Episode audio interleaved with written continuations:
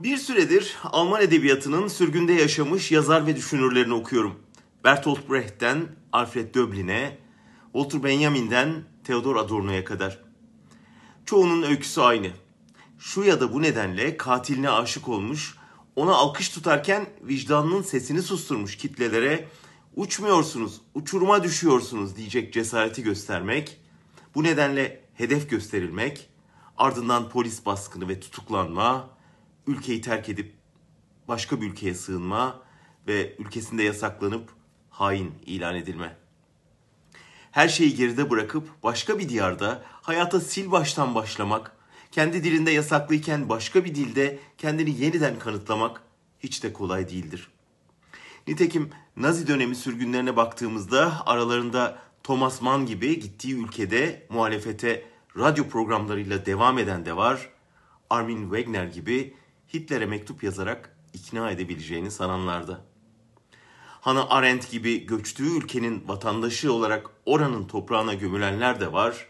Stefan Zweig gibi göçmenliğe dayanamayıp intihar edenler de. Özgürüz Radyo'daki Türkiye Nereye programı için Aslı Erdoğan'la buluşup söyleştik. Bugün dinleyeceğiniz söyleşide iki sürgün Berlin'in bir parkında sürgünü, sürgünlüğü konuştuk. Aslı, Türk Edebiyatı'nın son kuşakta yetiştirdiği en değerli kalemlerden biri. Cenevre'de Avrupa Nükleer Araştırma Merkezi'nde çalışmış bir fizikçi.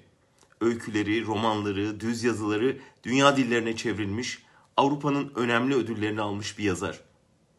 2016 yılında Özgür Gündem gazetesinde yazdığı yazılar nedeniyle örgüt propagandasıyla suçlandı, hapsedildi. 133 günlük tutukluluktan sonra salı verildi. Bir süredir Almanya'da yaşıyor. Haksızlığın ruhunda açtığı yaralar ve cezaevinde tetiklenen sağlık sorunlarıyla boğuşuyor. Aslı ile söyleşirken son dönem okuduğum sürgün Alman yazarların biyografilerini, eserlerini düşündüm. Ve Aslı'nın o sorusu takılıp kaldı aklıma. Bir ülke bu kadar kolay mı harcar yazarını? Harcadığı sadece yazarı mıdır, ona onu anlatan bir hayat damarı mı? Son tahlilde harcanan sürülen midir, süren mi?